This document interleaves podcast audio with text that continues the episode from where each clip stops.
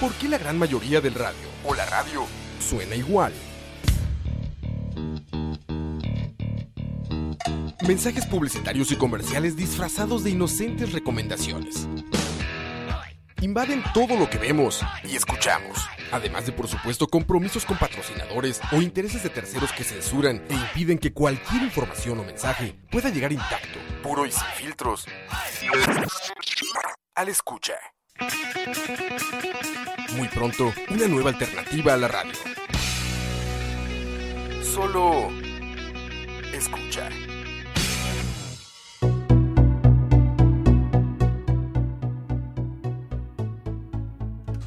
Buenas tardes.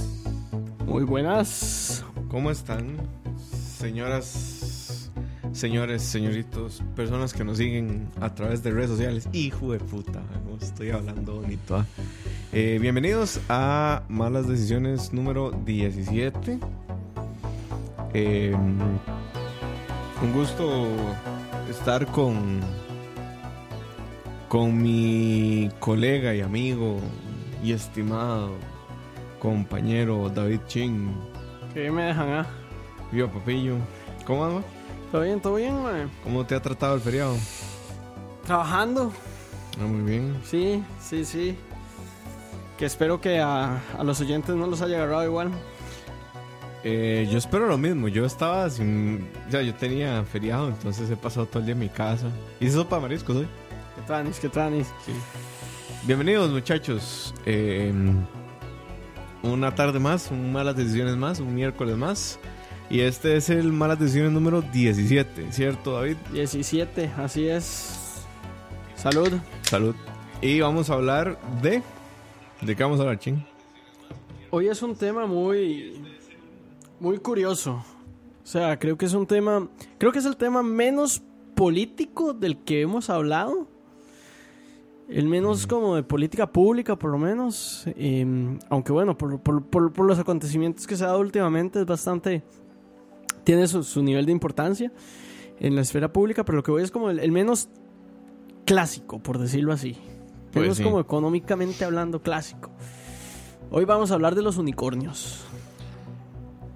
¿Qué? Así es. ¿Qué son los Del unicornios? animal nacional de Escocia. Del animal nacional de Escocia. Ah, muy bien. No, eh, los unicornios básicamente es un término que se acuñó en el 2013.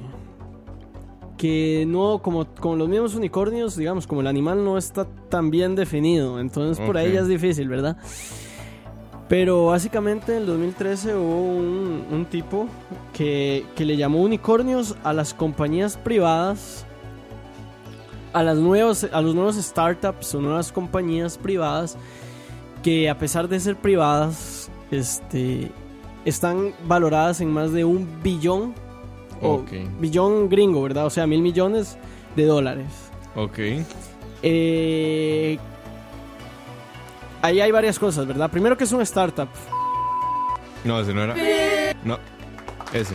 Un billón de dólares. ¿Cómo, cómo va a ser, este, escucha en, Escucha, en unos años. en, en- Un par de años. en un par de años. Valuada en un, un billón de dólares. Eh, bueno, entonces, ¿qué es una startup? Una startup, eh, básicamente en este contexto, es una compañía Ajá. casi siempre relacionada con algún tipo de tecnología o algo innovador eh, que, que es un emprendimiento de una persona o de un grupo de personas. Eso es a grandes rasgos una startup. Ok. Eh, ¿Y por qué, es un tema, por, por qué es un tema importante? Bueno, digamos, eh, para, para ser claros, este término, de nuevo, lo, lo dijo un tipo en el 2013 que dijo que eh, son unicornios, le llamó unicornios a estas compañías porque decía que eran animales míticos que no existían. Lo que pasa es que sí existen. Incluso, En tu imaginación, pero existen. incluso eh, se refería a que estas compañías eventualmente iban a, a caer. Y- Que yo creo lo mismo. lo Yo- cier- bueno, lo cierto es que estamos en el 2018 y ya algunas están empezando a tener ganancias. Ya al- algunas no, algunas sí. Habrá que ver qué pasa. Santo, ok. Julio Sandoval. Saludos, Julito. Dice textual, saludos al dúo loco y borracho de la radio escucha. Amén. Amén. Amén. Eh, ok, algunas Entonces- están empezando a tener ganancias, otras están al borde de la quiebra, como Snapchat. Otras tienen pérdidas y aún así están manteniéndose. ¿Cómo? Uber. Uber. Ah, interesante. Entonces estamos hablando de Uber, estamos hablando de Didi. Facebook. Facebook, es, es que ese es el punto, digamos. Yo no sé hasta qué punto Facebook ya no es un unicornio. Facebook ya no es un unicornio, exacto. Eh, por eso es que es un poco difícil, es un poco difícil definirlas. Pero básicamente, a grandes rasgos, un unicornio es una empresa. Además de que Facebook, a ver, el término unicornio se acuña en el 2013. Facebook, existe desde desde antes. 2007. Eh, pero un unicornio básicamente es una nueva compañía que viene a dis- dis- disromper o disrupt... ¿Cómo se dice? Ah, hacer una Digamos, disrupción. hacer una disrupción disrupir, en- de- irrumpir. A irrumpir en el mercado con algo novedoso Ajá. eh, y que es privada, o sea, aquí tal vez dentro de poco explico un poco cuál es la diferencia entre una compañía privada y una pública, que no me refiero pública a que, a que la tiene el Que Estado, tiene ¿verdad? Estado, sino- Eh, que es privada que, que- y que tiene y que está evaluada en, es, digamos como la línea se tira en, el- en los mil millones de dólares Mm. que está evaluada en mil millones de dólares Bueno, está Airbnb también. está Airbnb que ya está empezando a tener ganancias Mm. digamos Eh, está Uber está no sé si está evaluada en más de mil millones entonces no sé si entra en la categoría pero está MoviePass que está teniendo pérdidas millonarias MoviePass. sí No sé qué es MoviePass. MoviePass es una compañía estadounidense eh, que, digamos, te cobra una cuota y te da todas las. Y, y a cambio de esa cuota, todas las películas que puedes ir a. eh, eh, a cambio de esa cuota, puedes ir a ver todas las películas al cine que quieras. Ah, ya, ya sé cuál es, sí. Que no ha funcionado también, creo. Eh, hay, hay, un, hay un video en YouTube que lo explica, que explica muy bien qué, cómo funciona y por qué no está haciendo dinero y por qué se sigue manteniendo MoviePass. Que está en inglés, eso sí, se llama How MoviePass Works. Cre- creo es de un canal que se llama The Nerd Writer 1, Ok. que recomiendo a cualquier persona verlo. Nerd Sí. Rider 1. Nerd sí. Eso sí está en inglés. Pero bueno, entonces... ¿Sabes cuál es una que creo que está ahí también? Eh, ay, dígame que se llama. Eh, Netflix. Netflix, definitivamente Netflix es un... Y Spotify, Es un probablemente. unicornio. Entonces, este, ¿por qué, esta, por qué estas compañías son importantes? Porque, eh, bueno, va- vayamos primero, primero lo primero. ¿A qué me refiero con que es privada? Ajá. A ver, las compañías cuando son grandes, y no estoy hablando de grandes tipo, no sé, no estoy hablando grandes tipo gallito, estoy hablando grandes tipo... Tipo gallito. Sí, o sea, sí, es una empresa grande en Costa Rica. Pero lo que me refiero es, cuando una empresa es grande, que está generando mil millones de, de dólares, usualmente no tiene un dueño.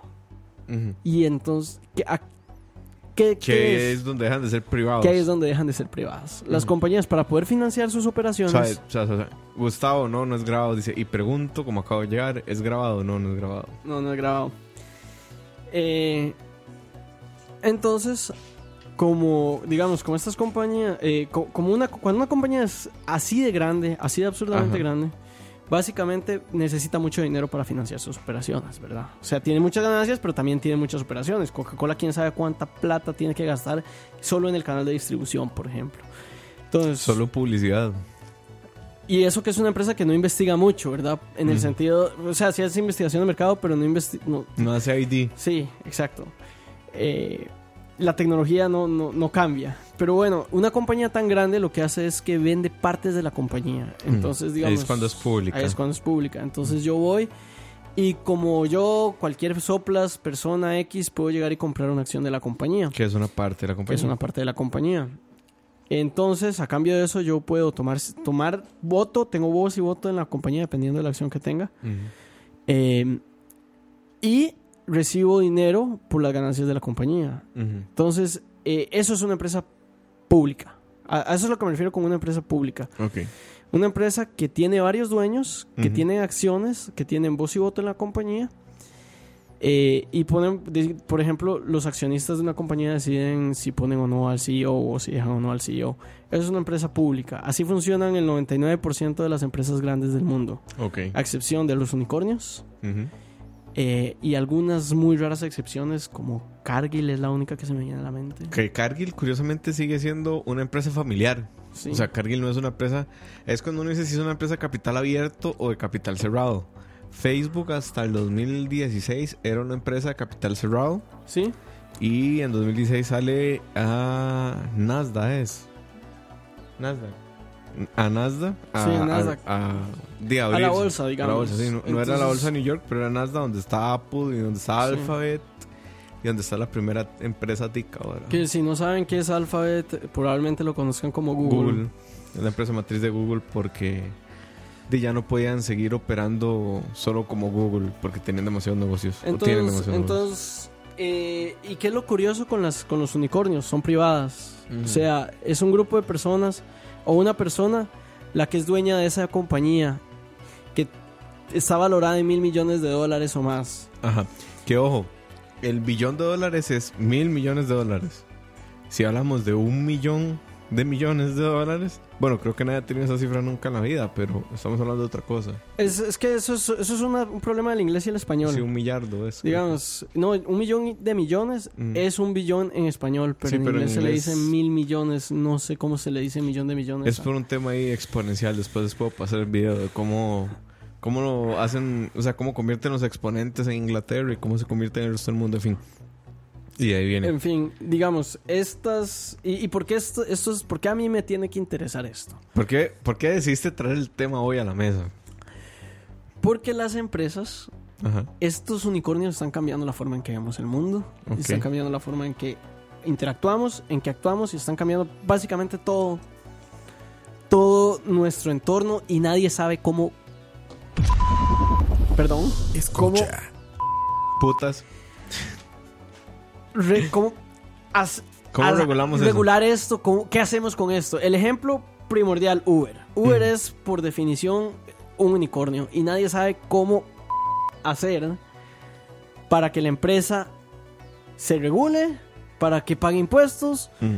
para si se prohíbe o no, si... O sea, es, es, es una empresa que definitivamente está cambiando el mercado, Sí. Para bien o para mal. Igual que Netflix, igual que Spotify. Igual que Netflix, igual que Spotify, igual que eh, Facebook. MoviePass. fe- bueno, fe- sí, Facebook. Facebook. cambió el mercado de la publicidad. Facebook creo que hubiera sido un unicornio si hubiera sido en, ot- Pero es que Facebook no es un unicornio, tienes razón. Pero podría decir que el Facebook del 2008 es un unicornio, digamos. Puede ser, sí. Lo que pasa es que no, digamos, vos ves to- todas estas, o sea, por algo se les llama unicornios. Si ves todas estas empresas, eh, tal vez podemos parafrasear una frase muy famosa que decía que si una, no, decía, si es un, ban- si un banco es muy grande para caer, entonces es un banco muy grande para existir, ¿verdad? Too big Sí, to fail. Too big to fail. Entonces, podríamos hablar de lo mismo con estas empresas, porque yo hay muchas que no les veo un horizonte como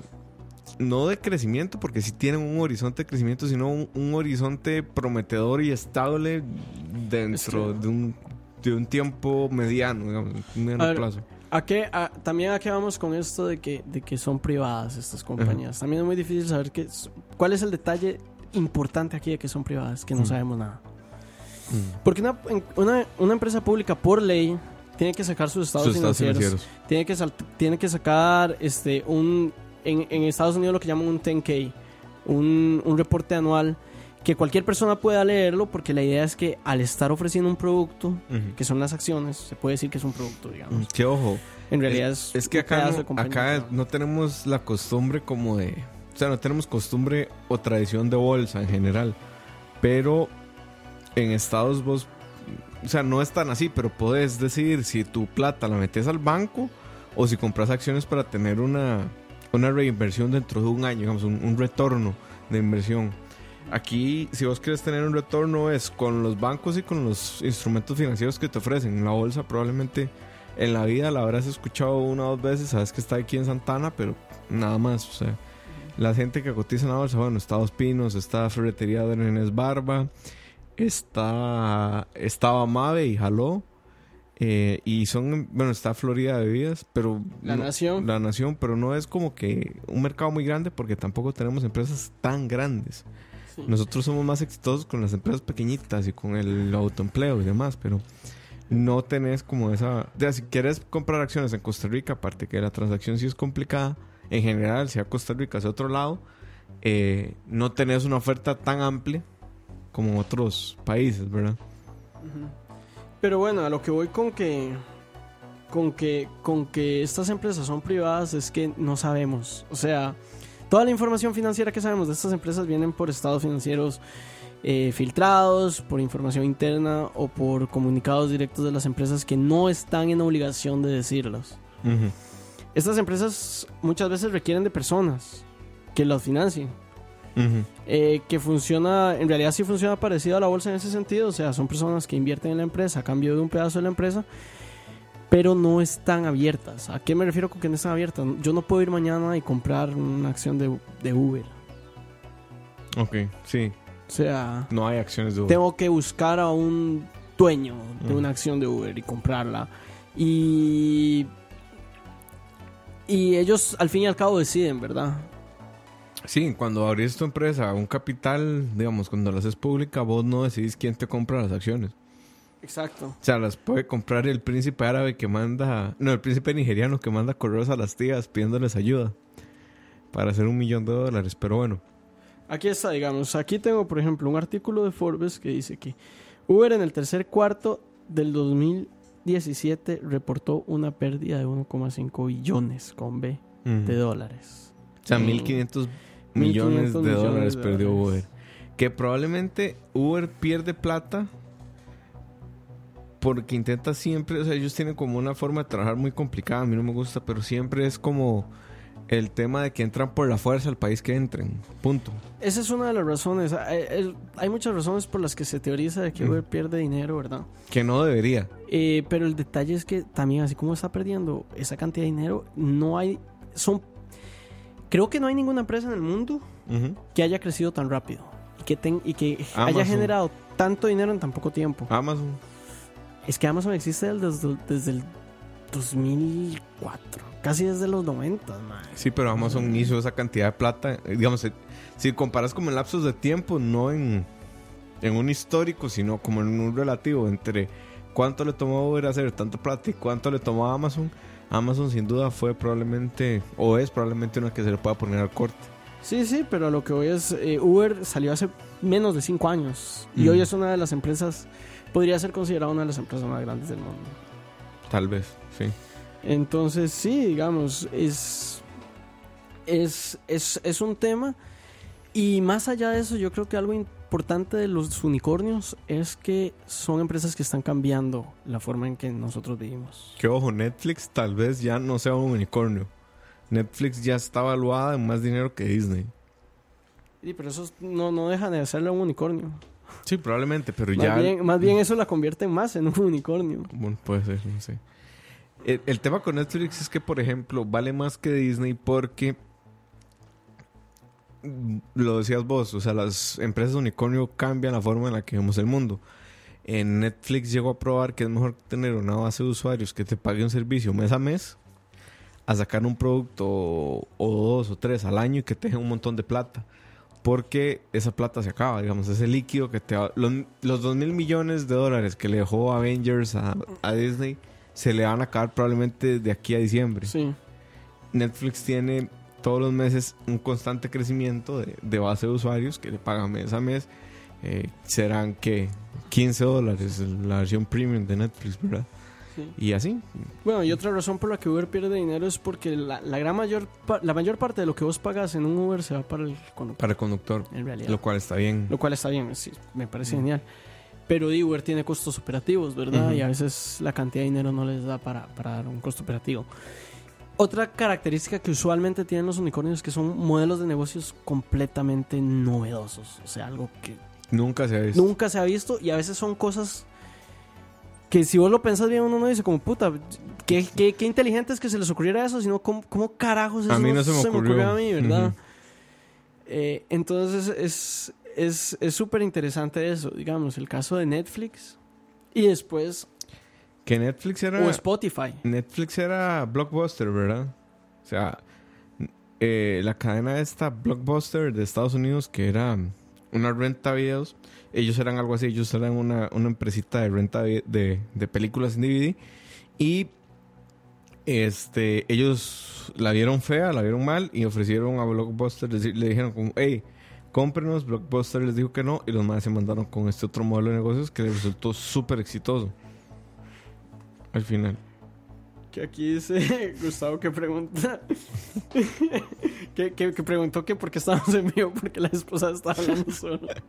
Sorry ahí, mae. Pero avisamos al principio, a la mitad y al final que era un programa grabado. A veces uno lo agarra, mae. O sea, a veces uno agarra la vara medio palo. Pero bueno, porque es que, preguntan, porque es que muchas, eh, por eso es que muchas compañías crea, eh, crean sus servicios de streaming por suscripción. La suscripción es un tema interesantísimo, porque a Netflix, por ejemplo, le, la, la suscripción le sirve para todo. Es, es increíble. Y Sí. ese es otro detalle de las, de los, no de todos, pero de muchísimos unicornios. Ellos saben todo sobre vos. Netflix sabe cuán- cuando entras, sabe cuándo entraste, cua- qué videos viste, ¿En eh, qué minuto lo en qué paraste? minuto lo paraste, si te ¿Cuánto quedaste la los pausa? créditos, eh, todo, todo, toda esa información la sabe y sabe que es directamente ligada a vos por- porque te tenés que suscribir con tus credenciales para entrar y eso lo usa para todo, o sea, lo usa desde Para, House para of publicidad. Cards se creó así. Exacto. Lo usa para publicidad, lo usa para decidir qué, eh, qué serie recomendarte y lo Mm. usa para crear series. O sea, agarra eso y dice, con esto yo ya sé que esto es un trend y así saco Stranger Things. De hecho, estaba leyendo un artículo en El País de España, no el de acá, que es una basura periódico, pero no. El punto es que estaba leyendo un artículo eh, que se llamaba La primera serie creada por un algoritmo. Y yo decía, madre, qué curioso, voy a leer. Y la primera serie creada por un algoritmo fue House of Cards. ¿Y eh, cómo llega Netflix a esta conclusión? Bueno, empieza a ver los resultados de la búsqueda de la gente en Netflix y se da cuenta que hay tres cosas en común que tienen las cosas más buscadas. Uno, Kevin Spacey.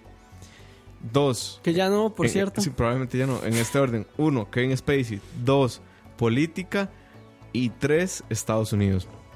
Son las tres cosas que hacen que Netflix dice, ok, vamos a hacer una serie con estas tres características. Se encuentran una serie que se llama House of Cards también en, en Inglaterra. Y pues básicamente copian la serie. O sea, es una copia de la, serie británica. Pero así fue como se creó House of Cards. Así fue como se creó Stranger Things. Sí, Netflix arriesga mucho dinero en, en otras cosas. Hay una serie que se llama The Get Down, que hizo Netflix, que la hace Last Frontier, creo que es que se llama el director. Y es buenísima, es, un- es increíble, si la Pero pueden ver, pero es de Last Frontier. Sí. Y es la serie más cara que ha hecho Netflix, por cierto. Y, y la serie es un puro exceso, madre. Los escenarios son sí, sí, así- increíbles. así es Lars tipo. Montiel. Eh, madre, la música es buenísima. Eh, todo, todo, todo. La serie es un puro exceso. Pero nadie la vio. Sí. Entonces la cancelaron a la primera temporada. Pero es muy, muy buena por si la Sí. pueden ver. Eh, pasó lo mismo con Sense8. eh, cuando la terminaron en la segunda temporada, eh, la gente quedó pidiendo más y pidiendo más y que dónde estaba y la cosa. Entonces Netflix ya les pagó con un especial que concluye la serie muy Sí. bien, tengo entendido. Yo no, no lo sé. La casa de papel, Sí. que Prácticamente la historia está hasta la segunda temporada, que es buena, pero no es la gran vara que todo el mundo dice. Y Netflix ficha y dice, bueno, quiero una tercera temporada. No, y lo interesante es que eh, esto lo usan, digamos, esto lo usa Netflix para crear su contenido, pero muchas veces no, no, no inventa cosas. Mm. House of Cards viene de una novela. Viene de esta serie, bueno, hay una novela, pero la copia más fiel es una, copa, una copia más fiel de la serie británica que de la novela, probablemente.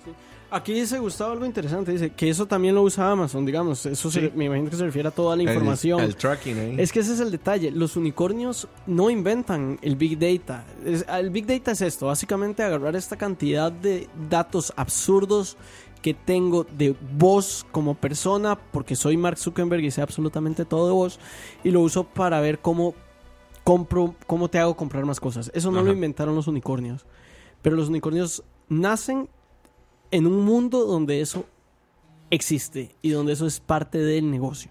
Que ojo, no, eso tampoco es una invención moderna, o sea, desde antes había temas de estudios de mercado, de estudios de factibilidad, grupos focales, pero nunca las empresas habían tenido un acceso a tantos datos. O sea, ya existía una metodología, eh, digamos, más o menos efectiva que usaba la gente para tratar de venderte algo. Desde siempre ha existido. La novedad es que ahora hay datos más precisos y en mucha más cantidad. Y ese, es, ese es- y ese es otro tema donde los unicornios y todo este tema entra a cómo me afecta eso a mí, ¿verdad? Porque probablemente a mí no me interesa eh, cómo putas el mae que hace Netflix eh, se gana la vida.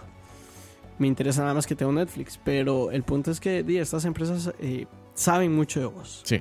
Y yo creo que, y esto es una tesis que yo ya he manejado con varios, varios, varios amigos y yo creo que la mayoría estamos de acuerdo. Tenemos que vivir en un mundo donde tenemos que aceptar, simplemente tenemos que aceptar que la privacidad como se conocía hace 10 años ya no existe Exacto. y no va a volver. La, eh, yo siempre que digo o que hablo de esto con Herbert, que es un amigo y le mando un saludo, aunque no nos escucha probablemente. eh, siempre que hablo de esto con Herbert, Herbert tiene un punto y yo siempre le doy la razón. Dice: Si usted no quiere que alguien sepa algo de usted, nada más no lo ponga en redes sociales. O sea, na- nada más no lo comente. Y si quiere como darle ese punto de vista a sus amigos, hágalo pero en persona. Porque Pero eso es insuficiente completamente. pero, o sea, es, es al fin y al cabo la idea de que uno se pone el filtro lo que quiere que la, la data sepa, digamos. No. No, pero digamos, te voy a poner un ejemplo que me pasó hace, hace unos un par de meses. WhatsApp, supuestamente, y hasta la fecha no hay razón para creer que no es cierto, es encriptado. Sí. WhatsApp pertenece a Facebook, Ajá. ¿verdad? ¿Qué significa que WhatsApp es encriptado? Que no se puede leer el contenido. Mm. de- Que solo vos y la, y, el- Y- y- y la persona que recibe el mensaje leen el contenido. Pero es que eso no es. Pero el Eso no detalle es- es... que eso no es toda la información que vos haces cuando mandas en WhatsApp. Entonces, Mm. por ejemplo, hace poco me reuní por, por cuestiones de la vida con un amigo que llevaba muchísimo de no ver, como Mm. hace unos 5 años, ¿verdad? WhatsApp pertenece a Facebook, ¿verdad? Le escribí unos dos o tres mensajes por WhatsApp y al día siguiente las publicaciones de él en Facebook me salían de primero. O sea, probablemente, no, no, no tengo razones para creer que Facebook leyó o que alguien leyó el contenido de esos mensajes. Pero ellos saben que yo me comuniqué con esa persona a esta hora en este lugar. Y eso es suficiente para, para saber qué venderme. Para saber que estás en contacto o estás retomando el contacto de tu amigo, el que no veías hace mucho rato. Sí, entonces, ¿a, a qué voy con esto? A que el, estas empresas pueden hacer miles de millones de dólares literalmente porque el mundo de hoy se los permite y, han- y están sabiendo cómo aprovechar esto. Yo no, o sea, y estoy, estoy hablando completamente des- desde un punto de vista que no estoy haciendo un juicio de valor. Pero eso es lo que está pasando. O sea, Mm. son empresas que saben cómo explotar el, el- el mundo actual y la tecnología actual para hacer una cantidad de dinero que antes era impensable. Correcto. Que tal vez no, nunca, no- o sea, yo sí me siento mucho a pensar en general, pero no a cosas tan profundas. Pero alguna vez he pensado como, al final el problema no es la empresa. Ellos de alguna forma están buscando sobrevivir y hacer dinero. El problema es que uno no se pone filtros. Y entonces, o sea, la educación a este punto como te educaron a vos, como me educaron a mí y como probablemente en Costa Rica estamos educando a los niños, digamos, es insuficiente para prepararlos para ese tipo de cosas. O sea, Y yo no estoy preparado. Yo- yo- y, yo yo, no y- yo soy virtualmente un nativo digital. sí, técnicamente vos y yo somos nativos Sí, digitales. técnicamente, digamos. Sí, o sea, cuando yo tenía 10 años, el internet está era. entrando, está empezando. y era en un teléfono y, y no podía. Tardabas sí, sí. una semana en bajar una canción que ahorita tardas dos días, do- do- dos días, dos minutos. Y si usabas internet, nadie en la casa podía hacer el teléfono, lo que sea, pero el, el concepto de internet virtualmente yo nací con él. Sí, exacto. Y vos naciste también con el acceso a teléfonos inalámbricos, que, ojo, es una, fue, eso fue una revolución increíble. Pasar de un teléfono que estaba pegado por un cablecito a un teléfono inalámbrico era una cosa que yo recuerdo que en mi casa no se vio, porque mi mamá decía, si se va la luz, eh, no se puede llamar, pero ya después de Embrace It de Inalambric Phone y todo bien. Pero el asunto es que no, yo creo que no hay, o sea, no estamos preparados y no estamos haciendo nada para preparar a la gente para entender que, bueno, número uno, aprender a buscar y aprender que es una fuente confiable, por ejemplo. Pero número dos, a saber que todo, que Internet está plagado de publicidad y que van a intentar que todo lo que hagas quede registrado y que a partir de eso van a intentar venderte lo que sea o, o van a intentar, eh, dependiendo de dónde estés, controlarte y demás, ¿verdad? O sea, nadie está... Yo creo que las personas que están preparados son los que están adentro, tipo Mark Zuckerberg, pero... Pero ahí- tampoco, o sea, bueno, yo no sé. Aquí dice Gustavo también que en el mundo que, que el infor- dice, es que es- es- es no es el mundo actual, es que la información es- ha sido poder y siempre en la historia la información ha sido lo más valioso y eso es, es completamente cierto.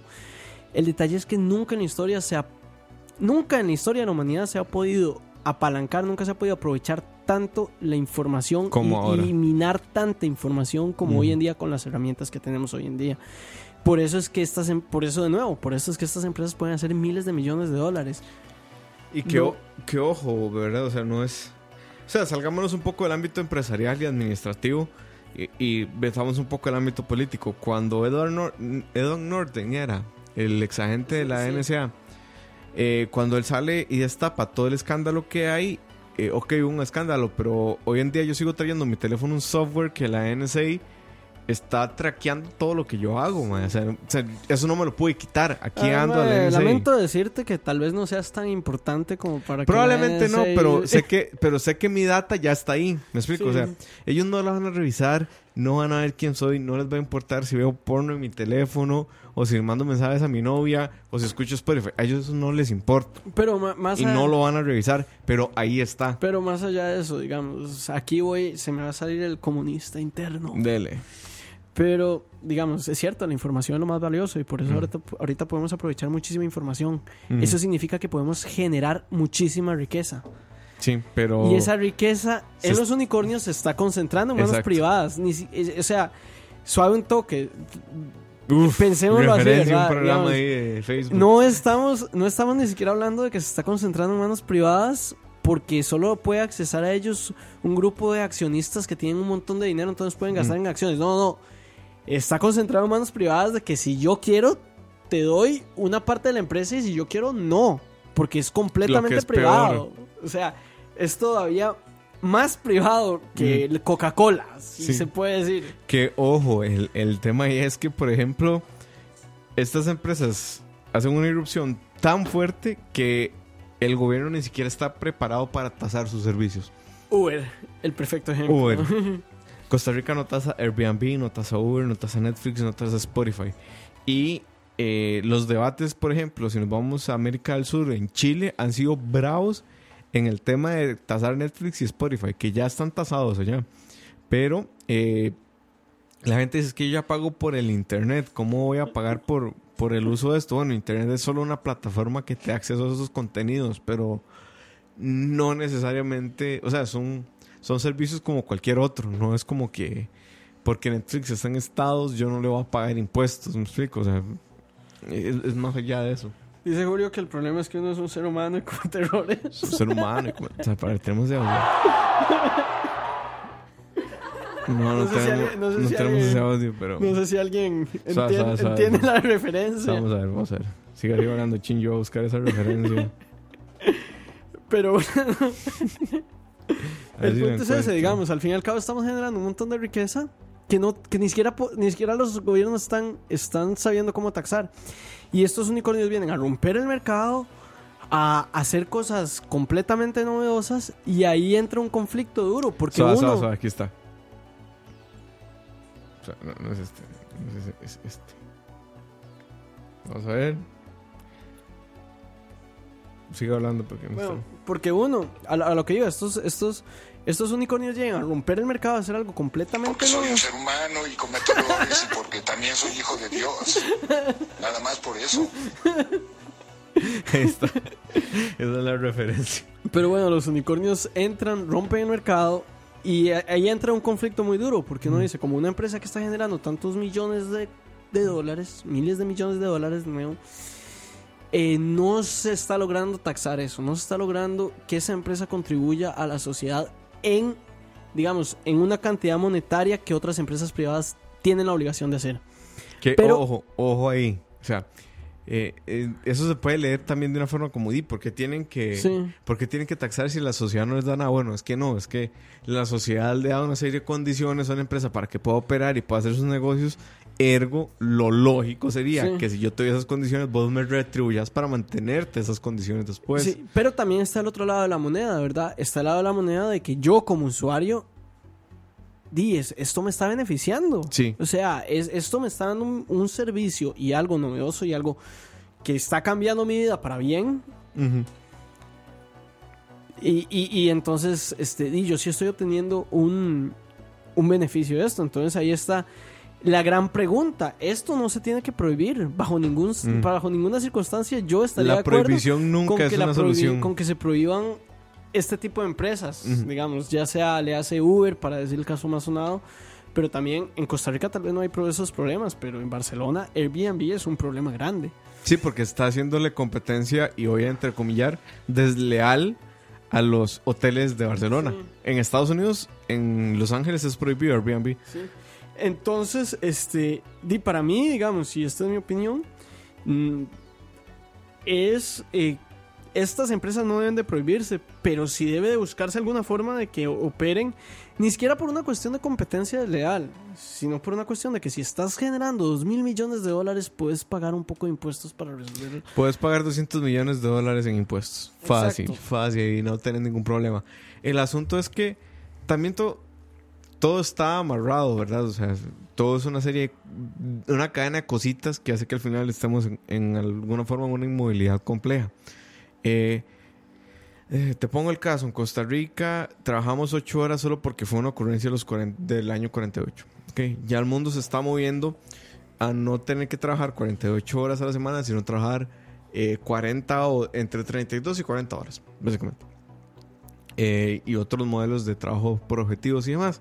Pero ¿a qué viene todo esto? A que los empresarios tradicionalmente no entienden que el ocio puede ser un negocio también. Y no solo un negocio, Uno muy lucrativo. Yo, me atrevería a decir que hoy el ocio está entre las industrias más lucrativas, si no la más lucrativa. Probablemente. O sea, Entonces, no, digamos, películas, no juegos de video, Exacto. juegos de mesa. Entonces no, no entendés como empresario, no sé, que tenés una empresa... Te, te pongo un caso.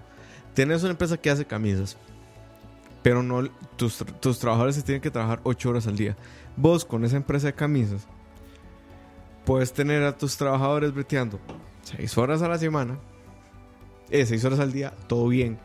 Pero creas un conjunto en donde, los, en donde tus empleados se pueden ir a esparcir, le bajas la cantidad de horas al, al día y ese espacio de entretenimiento te va a financiar esas dos horas que no te trabajaron, porque además eh, la cantidad de horas que trabajas es irrelevante. Lo que importa es la productividad de esas seis horas y no esas ocho, por ejemplo.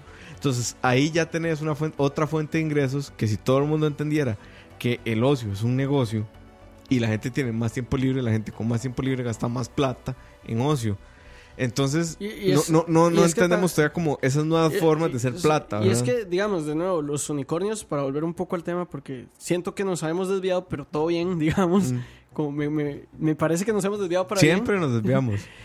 Pero bueno, volviendo a los unicornios, el tema de Movie Pass, por Ujú. ejemplo. Movie Pass lo que hace es que te cobra, creo que son 20 dólares. Por. Y te da un. Digamos, te financia todas las películas que quieres ver en un mes. Entonces, ¿qué es lo que pasa? Eh, di, ellos literalmente pierden plata. Sí. Ese es su negocio, perder dinero. Porque eh, ellos lo que hacen es que di, si vos vas al cine tres veces ese mes, ya no puedes pagar, ya, ya, ya te sale bien. Y ellos están financiando esas tres entradas. ¿Cómo, están, ¿Cómo quiere? Porque están perdiendo plata, pero ¿cómo quiere ganar dinero esta gente? Y hay gente que, que está dispuesto a pagarles, digamos, y a financiarlos porque creen en ese modelo de negocios. Ellos creen que ellos no sé si lo lograrán o no, pero ellos creen que con eso van a poder traer suficiente gente al cine para llegar a donde los cines y decirles, vea, yo le estoy trayendo este ergo de gente. Eh, dame un 10% de lo que te ganas en las comisiones que le das a la gente de... de eh, a la gente que vende palomitas de maíz. Eh, se va donde... donde donde, no sé, donde Warner Bros. y le dice, vea, yo tengo en, que estas personas vieron esta, esta, esta, esta cantidad de películas, usted puede usar esto para hacer una película lucrativa. O sea, ellos lo que quieren es facilitar entretenimiento para poder utilizar eso como una herramienta de negociación para poder venderle productos a empresas Que producen que cine producen o- en- o sea, en en la industria del. Que que, es un modelo de negocios arriesgado, pero novedoso y, y que Claro. si resulta puede ser increíblemente lucrativo. que bueno, y aquí Rob puede hablar con más propiedad que yo. El cine generalmente no gana plata por la proyección de películas. No gana plata por la concesión Por la por- más que la y posesión, la publicidad. por el tema de publicidad y por el tema de la comida. Ahí es donde está el negocio del cine. Sí, sí. Y o sea, lo que me refiero con concesión Ah, es el porque la- usualmente concesionan sí, estos servicios. sí.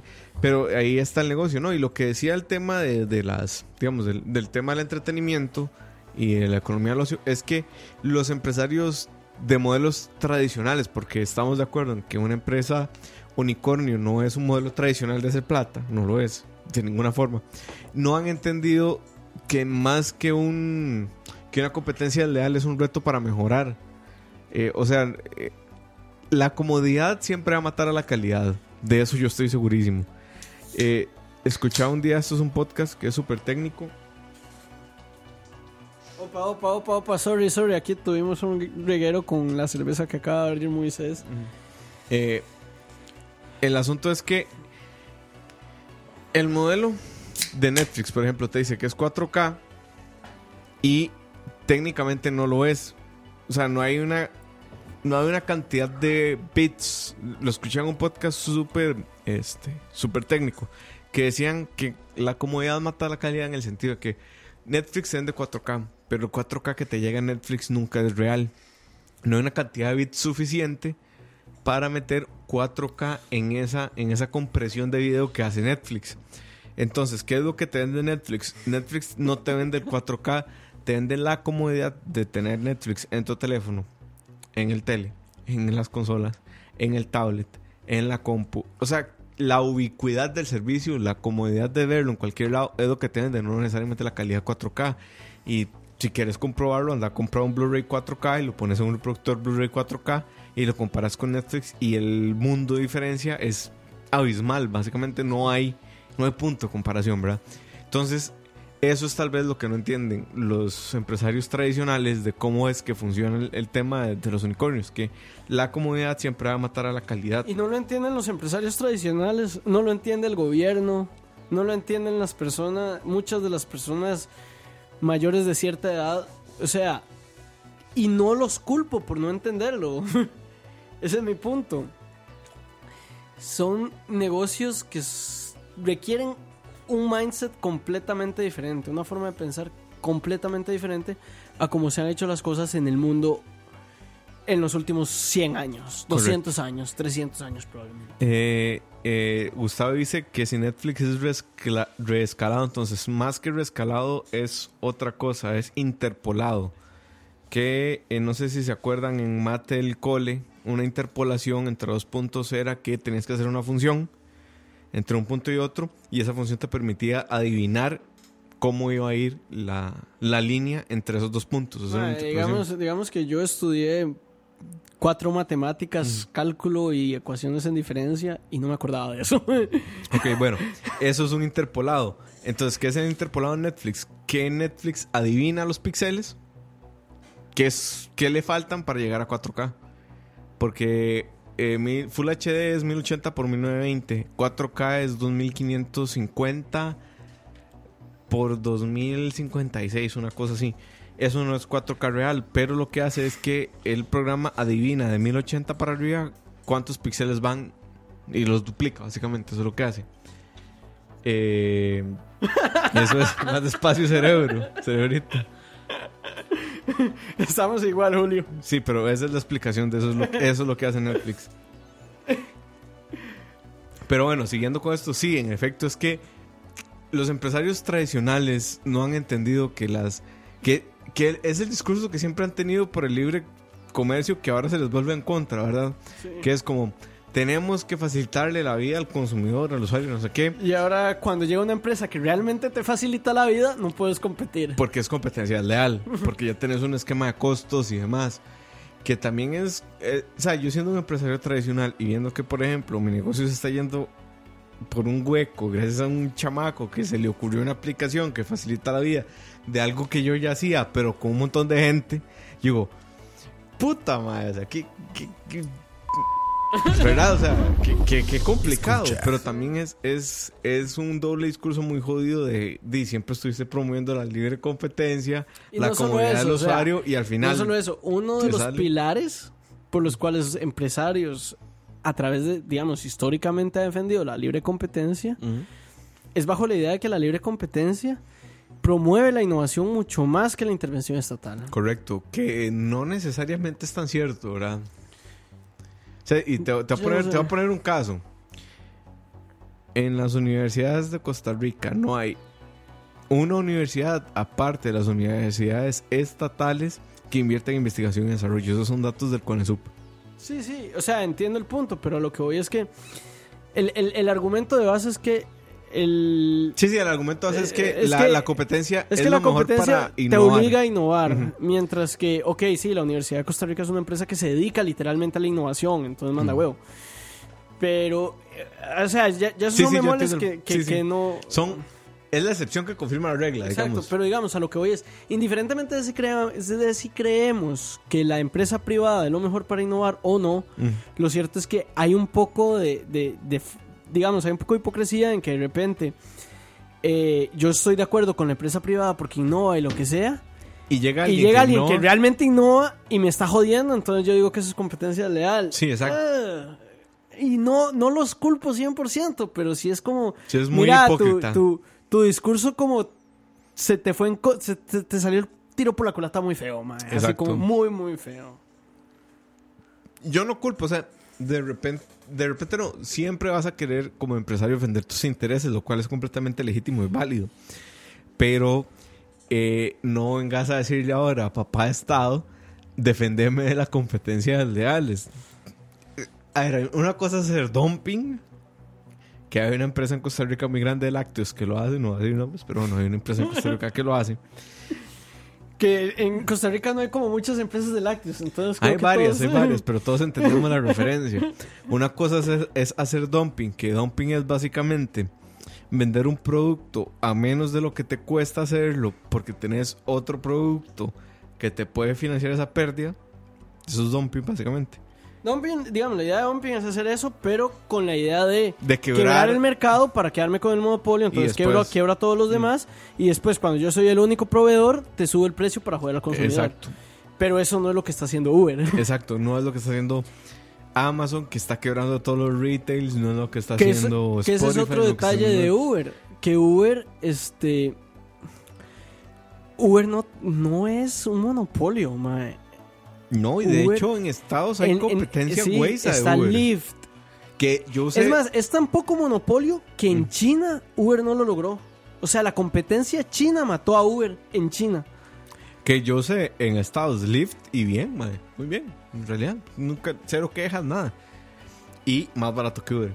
Sí. Entonces ahí es donde uno dice, puta, esto no es. No. No es, no un- es. no es competencia. Eh, que, y aquí vamos a, a otro detalle. En, en, en el poder de elegir está el poder de cagarla también, ¿verdad? Eh, ahorita está Netflix como el gran referente de las series, pero tenemos Hulu, tenemos Prime, ya viene un servicio de DC, viene un servicio de Disney, NFL tiene su servicio, la NBA tiene su servicio, La WWE tiene su servicio. la FIFA tiene su La servicio. FIFA. Eh, entonces, si de repente te, Canal 7 tiene su servicio, si te pones a ver ese montón de servicios pequeñitos por streaming, al final de cuentas, haces números y te sale más caro que pagar cable, man, Sí. con menos contenido.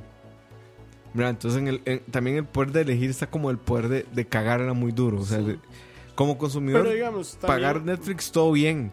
Pero si quieres ver series de DC, probablemente en un año no vas a poder hacerlo porque todo va a estar en la plataforma de DC. Si quieres ver pelis de Marvel, también hay, un año hay- no lo vas a hay- poder hay hacer un tampoco. tema, ¿verdad? De, de los IPs. Sí, Y cuando digo IPs, por si, por si acaso no me refiero al, al- al código de tu computadora cuando ingresas a internet, sino a intellectual property. Sí que- la, la propiedad intelectual es el negocio del siglo XXI. correcto. Dice aquí Julio, ¿qué harán las cableras para competir contra eso? Bueno, hay varias formas de hacerlo. No sé si. Las cableras se están ofreciendo hoy en día eh, paquetes con Netflix, por ejemplo. Cabletica, por ejemplo, el negocio Cabletica ya no es cable. Y de hecho, es muy es súper curioso. Yo tengo un amigo que trabaja en Cabletica y me dice, bueno, es que el 7 por sí solo no se financia a sí mismo. El 7 deja pérdidas. Lo que financia el 7 es Cabletica. Y ahora a Cabletica lo que la financia no es el cable, es el paquete de cable más internet. Por Es eso no te, venden te- internet te sin voy a, cable. te voy a poner un ejemplo. Vos sabes que ahorita yo estoy en el proceso de pasarme a una casa, Correcto. de, de- de irme. De casarse. Entonces, este, cuando, digamos, cuando tomamos la decisión eh, de, de irnos a un chante, nosotros el cable nos valió mierda. O sea, Pero, a nosotros nos importaba tener internet sí, en a el mí lugar. también.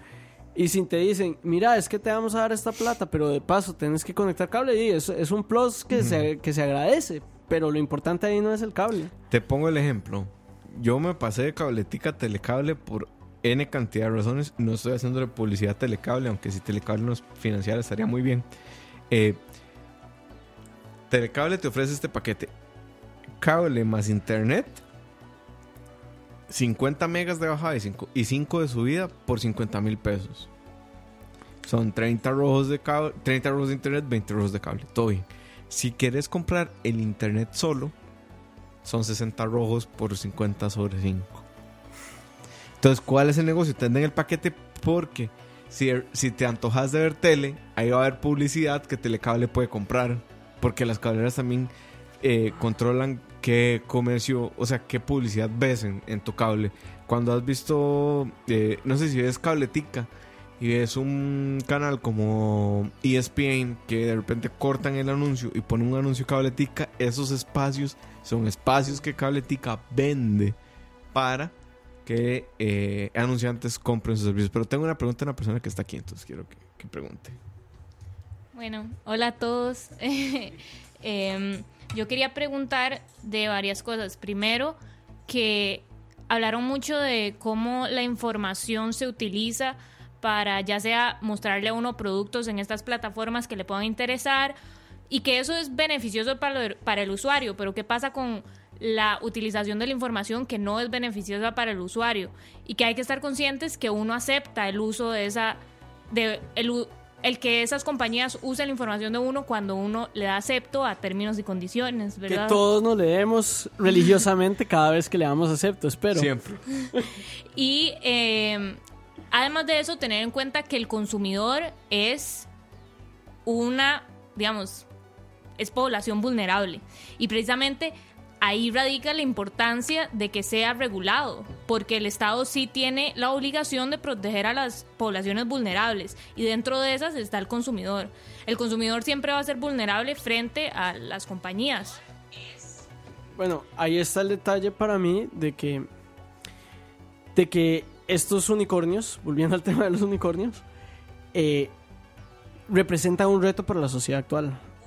O sea, yo, yo, yo realmente no tengo, no tengo, digamos, una, una respuesta de cómo, de, de cómo solucionar esto. Pero sí creo que es, que es uno de los temas importantes y es uno de los temas por los cuales yo quería hablar Ajá. de acá. No es necesariamente para decir, esta es mi opinión y creo, pero como tratar de dar a entender que este es un tema importante y que este es un tema que, que nos afecta a todos y que todos tenemos que entender eh, cómo hacer frente a esto. O sea, yo como consumidor, el gobierno, los empresarios tradicionales Ajá. y hasta los mismos nuevos empresarios, digamos, los que están eh, irrumpiendo esto, tienen que entender que están teniendo un- una responsabilidad en sus manos muy grande. Y no Sí. lo digo yo, lo dice Mark Zuckerberg cuando dice, yo tenía una responsabilidad muy grande y la cagué. No lo dijo en esas palabras, pero pueden buscar en, En el el Congreso, cuando- las palabras literalmente que dijo Mark Que Zuckerberg. hay una, una intervención que se me hace fabulosa de un senador demócrata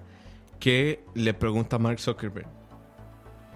Mark, ¿usted nos diría amablemente en qué hotel se hospedó usted? Y Mark Zuckerberg le dice, sí, pues claramente no. Ok. Y asumo que tomaste un vuelo. Sí. ¿Me podrías decir qué vuelo tomas de regreso? Y el madre le dice, sí, pues claramente no, no le voy a decir. Ok, y me imagino que tomaste un taxi, sí. ¿Me puedes decir el número de placa del taxi de la... Di, pues no.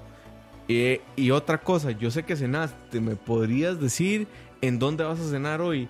Y él le dice, di, pues claramente no. Entonces el senador remata con la siguiente frase, le dice, ves, es que de eso es lo que se trata esto.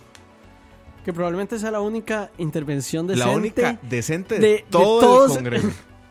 Puta Sí. madre, cuando uno ve el Congreso de Estados Unidos haciendo esa intervención, uno dice, puta, yo, yo podría aportar más que esos hijos.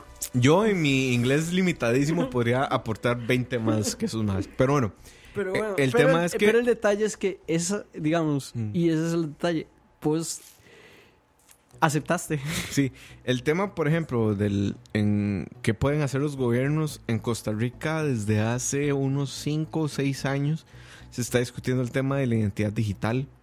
No ha pasado el Congreso, pero eh, tomó fuerza, si no sé si recuerdan, hace 3 años que un funcionario de Hacienda vio datos que no tenía que ver de la persona más importante de este país y no me refiero al presidente, me refiero a Keylor Navas. Eh, él vio las propiedades que tenía Keylor a su nombre, los carros que tenía a su nombre, todos los bienes que Keylor tenía a su nombre, él los revisó.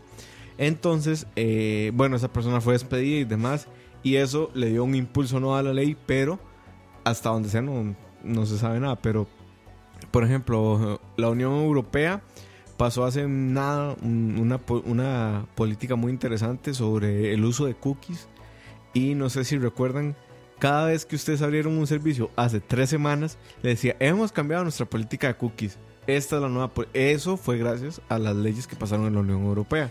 Y, este, bueno, en Costa Rica hay una oficina de... De, defensa co- de protección del consumidor. de- Sí, que ahorita está en la cara en Cortés, creo. Correcto, amiga, nosotros podemos invitarla cualquier día. Pero sí en Costa Rica le hacen falta dientes al Estado para poder proteger al consumidor. Es que es muy curioso, porque para mí Costa Rica está en un punto medio. O sea, Sí, dice Julio aquí que Keylor Leaks, en efecto, Keylor Leaks. digamos, no está tan preparado como la Unión Europea, pero hasta cierto punto tampoco estamos Tan, tan desprotegidos mal como Estados Unidos. como- sí, o como otros países, digamos, con un PIB per cápita parecido al costarricense. Sí. Eh, al final siempre va a haber sí, alguien que sí. maluce tus datos. Sin decir siempre- que hay muchísimo por hacer, ¿verdad? Mm. Porque sí hay demasiado por hacer. Siempre va a haber alguien que maluce tus datos y demás. El asunto es estar consciente de que estás firmando para que usen tus datos como ellos quieran. Yo creo que al final lo, mejor que pasa en el Estado es educarte. Pero no solo educarte en el hecho de que te leas los términos, sino que los entendas. Te pongo un caso. Hay un juego que se llama Star Citizen. Es el juego con mayor recaudación de fondos de la comunidad gamer. Ahorita el financiamiento va por, como por 150 millones de dólares para el juego. El asunto es que un consumidor llega y dice, ok, yo le metí plata a esta vara, tenía una fecha eh, de entrega estimada, ya pasó esa fecha de entrega estimada y no me dieron la plata. Yo quiero que me devuelvan la plata. Llevaron el caso a la corte en, Carolina del Norte y el juez falla a favor de la empresa porque le dice, usted firmó unos términos de, de contrato que decían que esta fecha era estimada. Sí. Y como es estimada, no, no, no pueden. O sea, no, no podemos Pero exigir a la empresa que te paguen. Pero lo más peligroso no es eso. Lo más peligroso viene ahora. Desde 2015, ellos han estado modificando sus términos de contrato. Lo que pasa es que el juez falla respecto a un contrato que ya estaba modificado, que no fue el que aceptó esta persona. Ojo, ¿Qué? lo más complicado. Y entonces ellos ahora tienen otras cláusulas que incluso dicen que no están obligados a entregarte el producto final. Sí.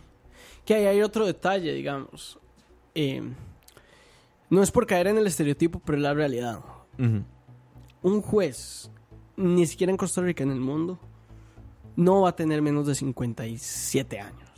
Es que es muy 50 difícil años, ser juez en general. En, general.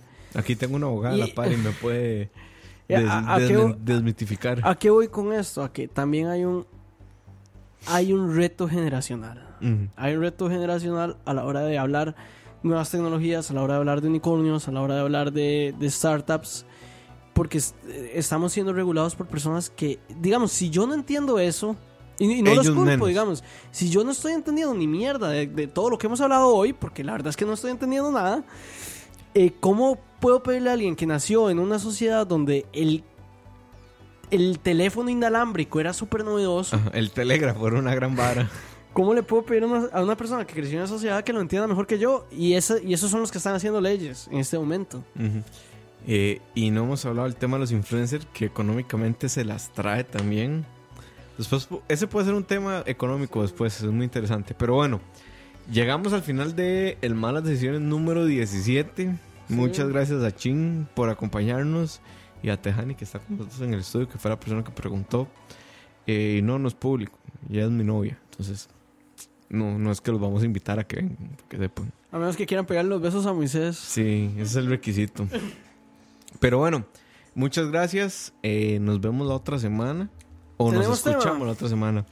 Está, ten- tengo varios ahí in- interesantes, pero mm, no, no está definido. Yo creo que este ha sido el, el malas decisiones menos político, pero al mismo tiempo, Más interesante, tal no, no, sé si más interesante, pero más actual. puede ser. Menos político, pero más actual, diría yo. Sí. No, yo estaba pensando en hablar sobre el aborto. Eh, pero eh, Pero no queremos que nos quemen, eh, que, que lleguen aquí a quemar escucha. No, no, no, no, no, eso no, no sé si pueda, si pueda contactar con alguien que realmente, es que el aborto siempre se aborda desde dogmas, desde la posición a favor y desde la posición en contra, o sea, siempre. Y quería contactar a alguien con conocimiento científico que me pueda decir, bueno, ok, esto es una interrupción terapéutica del embarazo, esto es un aborto, en fin. Pero bueno, todavía no está definido, ese es uno. Y el otro que tenía era educación laica. Pero bueno, puede cambiar también. o sea, que es un tema más político de lo que ustedes se pueden imaginar. Pero bueno, eh, nos vemos, gente. Muchas gracias por estar con nosotros. Mi nombre es Moisés Mora. Me acompaña. Nos vemos en Malas Decisiones número 18 la otra Ya semana. alcanzamos la mayoría de edad, ya podemos ir a tomar las birras legalmente. Uf. Pero bueno, gente, nos vemos. Un abrazo. Chao.